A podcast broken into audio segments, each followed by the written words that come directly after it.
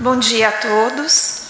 Que o Mestre Jesus nos inspire para que eu possa falar do meu coração para o coração de vocês e nós possamos nos alimentar de um pouco mais de sabedoria.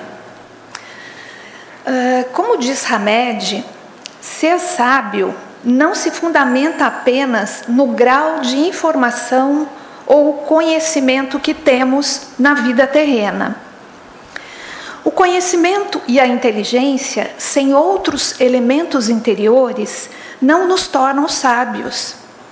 Muitas pessoas cultas não são sábias. O conhecimento a gente adquire no livro. A inteligência é a nossa capacidade de aplicar esse conhecimento adquirido em contextos diferentes. E a sabedoria? De onde vem? O que é a sabedoria? Se ela não é a inteligência nem o conhecimento por si sós, o que seria a sabedoria? A sabedoria, ela vem de dentro de nós, do nosso senso íntimo. E ela consiste na nossa leitura de mundo, sempre voltada para o nosso interior, para aquilo que nós somos, acreditamos e sentimos.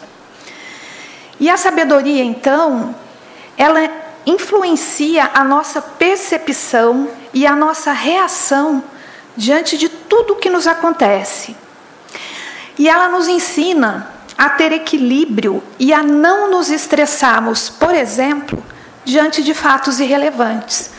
Que diz a sabedoria popular, não fazer uma tempestade num copo d'água, né? Porque quantas vezes que nós temos uma reação despropor desproporcional a algo tão pequeno que não significou nada e a gente então tem essa descarga que faz mal para a nossa alma, para o nosso corpo e para as pessoas à nossa volta. Então, essa falta de temperança é falta de sabedoria. E justamente a sabedoria nos ensina a ter equilíbrio, né? E a interpretar o que nos acontece, levando-nos a tirar o melhor proveito dos fatos e das ocorrências da nossa vida. A sabedoria estimula-nos a confiar em Deus e em nós mesmos. Quantos fatos que acontecem na nossa vida que, num primeiro momento, nos desestruturam, a gente até costuma dizer, tirou o nosso chão, nos deixou absolutamente desestabilizados. E depois que esses fatos acontecem, passado um período, quando a gente consegue assimilar, não é raro nós dizermos que aquilo foi a melhor coisa que nos aconteceu. Eu já tive várias situações dessas, eu imagino que vocês também, né? Então, isso acontece, como bem acentua Hamed, porque as dificuldades da nossa vida, elas se apresentam justamente porque elas têm um caráter educativo, elas precisam nos educar. E ainda que no momento a gente veja aquele fato, aquela situação como um, um castigo e um sacrifício, mais tarde nós vamos entender que tudo isso foi absolutamente necessário para o nosso crescimento, para a nossa evolução. Bom, sabendo que a fonte de sabedoria está guardada dentro de nós, como é que a gente faz para acessar a sabedoria que está dentro de nós? Pelo autoconhecimento.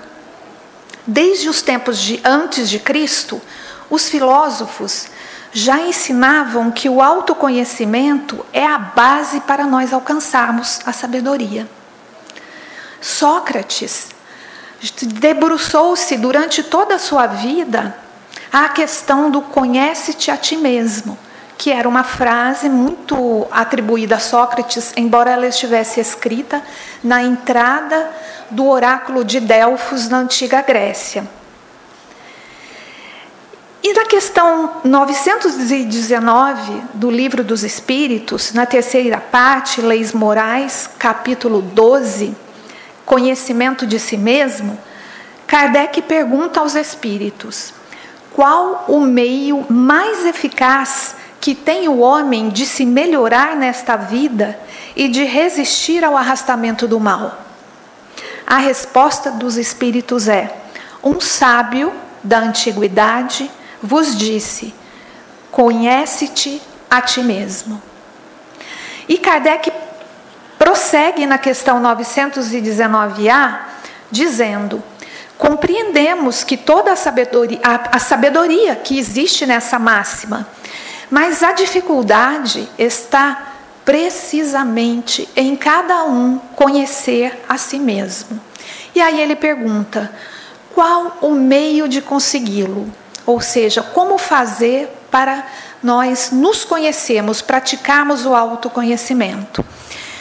E a resposta vem de Santo Agostinho, dando-nos um caminho, resumidamente, ele nos ensina a interrogar a nossa consciência ao final de cada dia, no silêncio do nosso quarto antes de dormir, como ele próprio fazia. Neste momento, nós temos a oportunidade de revisitar tudo aquilo que nós fizemos durante o dia. E aí a gente tem a oportunidade, inclusive, de reavaliar o nosso comportamento, mas com coragem, com sabedoria, sem desculpas e sem ilusões a nosso respeito. E é essa oportunidade diária que a gente consulta o que fez e que a gente também pode se conhecer melhor. E aí a gente também deve se perguntar: o que nós fizemos foi bom? Eu fiz algum mal? Eu prejudiquei alguém? O que é preciso mudar amanhã no meu comportamento? E se eu tenho dúvidas de algum comportamento que eu tive, eu devo imaginá-lo em outra pessoa, se eu censuraria outra pessoa fazendo o que eu fiz. Essa é uma resposta, não é? E aí então, um ponto muito importante também é a gente saber que a gente está aqui para aprender. Porque quando eu faço isso, todas as noites, eu encontro muita coisa que eu fiz que eu não deveria ter feito. Mas se eu me desesperar e, desanimar diante das minhas faltas, porque todos nós temos muitas faltas, eu não vou evoluir, eu não vou mudar. Então a gente também tem que pensar que se eu errei, eu também posso consertar aos poucos aquilo que mais me incomoda e machuca o outro vindo de mim. E lembrar que amanhã é um novo dia cheio de inúmeras oportunidades. Prova é esse dia maravilhoso que está aí fora. É uma oportunidade que Deus nos dá para fazer diferente. E pensar e agir desta maneira já mostra que nós estamos conseguindo acessar a nossa fonte de sabedoria interna. Como diz Hamed, Deus colocou sua marca divina em nós e, portanto, podemos acessá-lo dentro de nós. O Espírito de Deus está dentro de nós. E mesmo certos de que a sabedoria deixa tudo muito mais simples e descomplicado, nós também sabemos que é muito difícil conquistá-la. Isso porque a gente tem que olhar para dentro de nós, como eu disse há pouco. E olhar para dentro de nós exige coragem. E mudar o que a gente identificou que precisa ser mudado exige ainda uma determinação muito grande. Mas também vamos nos lembrar do que nos disse Jesus: o reino de Deus está dentro de vós. Tudo acontece dentro de nós, porque nós vemos o mundo com o que nós sentimos.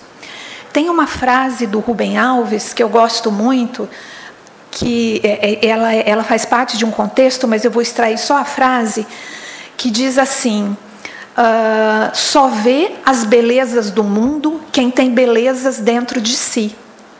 Então, isso é mais uma maneira da gente entender que tudo está dentro de nós. E que é nessa fonte e é desta fonte que nós precisamos beber. E para saber se nós estamos bebendo desta fonte que vem de Deus, Uma boa maneira é analisarmos o nosso comportamento diante da vida, o nosso olhar e a nossa leitura de mundo. Se sabemos que o nosso olhar e leitura de mundo vem do que nós sentimos, vem de dentro de nós, das nossas emoções, então a gente deve se perguntar e prestar atenção nas nossas atitudes. Eu sou otimista ou eu sou pessimista? qual é a minha intensidade diante do que me acontece. Eu vivo reclamando de tudo? Ou eu sou grato, generoso, me coloco no lugar do outro? Eu busco equilíbrio? Eu sou apaziguador ou me ofendo com facilidade? Lembrando que as ofensas, elas só me atingem quando eu não me conheço. Vocês já repararam que nós temos uma tendência muito grande a acreditar muito mais nas críticas do que nos elogios? Porque nós não nos conhecemos. Quanto do que me acontece tem a ver com os meus pensamentos e as minhas atitudes? Segundo Emmanuel, no livro Pensamento e Vida, psicografia do Chico, o nosso pensamento cria a vida que nós procuramos. Mas ele também diz, num, num outro momento desse livro, que a vontade é a gerência esclarecida e vigilante, governando todos os setores da ação mental. Ou seja, nós precisamos ter vontade para mudar. E isso, para isso, é fundamental a gente olhar para dentro de nós, se conhecer, vigiar e mudar o pensamento, porque o pensamento ele é formado por um conjunto como eu disse, de emoções e sentimentos. Então, é preciso mudar o sentimento, a emoção e o pensamento, para que a gente consiga criar uma nova vida para nós. E usar essa vontade para melhorar os nossos pensamentos, reações, percepções, palavras e atitudes significa mudar para melhor a nossa visão e leitura de mundo. Porque olha como está tudo interligado. Eu vejo o mundo com o que eu sinto, com o que tem dentro de mim. Quando eu mudo a minha percepção, quando eu mudo o meu sentimento e o meu pensamento, eu vou ter uma nova leitura de mundo. E aí eu vou acessar, eu vou colocar, quando eu busco dentro de mim tudo isso, eu vou acessar o meu canal interno, colocando-o em sintonia com a sabedoria universal que é Deus. Então, é o aprendizado do autogovernar-se, do não se deixar levar pelos sentimentos apaixonados e irracionais usando a coerência e a sabedoria interior. Se eu sei que os meus pensamentos criam a vida que eu procuro, como têm sido os meus pensamentos? Que vida eu estou criando para mim? Como eu reajo ao que me acontece? eu tenho clareza de que eu sou protagonista da minha existência e que as escolhas são minhas e dependem da minha vontade, do meu esforço? Como está a minha confiança em Deus e a minha intimidade de, com Jesus? Qual o papel da fé na minha vida? No livro Caminho, Verdade e Vida, psicografia do Chico pelo Espírito de Emmanuel, no capítulo 40, Tempo de Confiança, ele narra que Jesus é chamado pelos discípulos, apavorados diante da fúria da tempestade. E Jesus os socorre e depois lhes pergunta: Onde está a vossa fé? Emmanuel destaca que muitos de nós, nos momentos dolorosos, invoca a cooperação de Jesus, o socorro vem, e passada a dificuldade, nós também devemos esperar este questionamento: onde está a sua fé? Atingir então a sabedoria é saber dominar-se, justamente nesses momentos de adversidade. É a gente educar-se serenamente e reagir com o que a gente já tem dentro de nós e com as lições recebidas, para que a gente não vire um trem desgovernado, para que a gente saiba se autocontrolar, sobretudo em momentos onde a gente acha que o que acontece não é justo conosco. É aí que está a grande maneira e a grande oportunidade de a gente atingir a nossa sabedoria e de a gente buscar em Deus a força que a gente precisa para a nossa evolução e o nosso crescimento. Para ilustrar de uma maneira singela é, o que a gente expôs aqui, eu vou ler um conto para vocês muito curtinho. Eu sempre gosto dos contos, principalmente os singelos, porque eles ajudam a gente a aprender melhor o que foi dito. O título chama Oásis. Conta uma, lenda, uma popular lenda do Oriente que um jovem chegou à beira de um oásis, junto a um povoado, e aproximando-se de um velho, perguntou-lhe: Que tipo de pessoa vive neste lugar?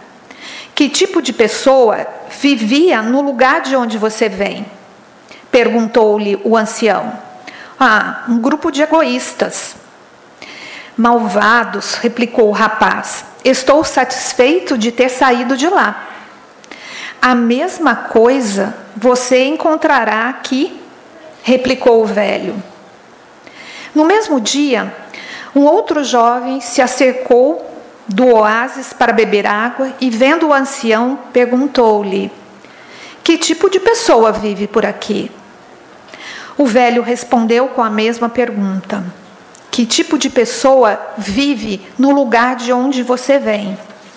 E o rapaz respondeu: Um magnífico grupo de pessoas, amigas, honestas, hospitaleiras.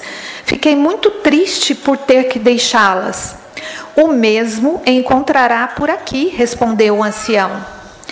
Um homem que havia escutado as duas conversas perguntou ao velho: como é possível dar respostas tão diferentes à mesma pergunta?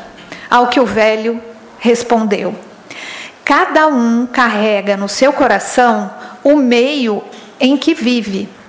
Aquele que nada encontrou de bom nos lugares por onde passou, não poderá encontrar outra coisa por aqui. Aquele que encontrou amigos ali, também os encontrará aqui, porque na verdade a nossa atitude mental é a única coisa na nossa vida sobre a qual podemos manter controle. Que o Pai, nossa fonte de sabedoria, e o amado Mestre esteja sempre conosco, nos inspirando e nos iluminando para que nós possamos beber desta fonte da sabedoria que está dentro de nós porque a resposta está dentro de nós. Muito obrigada.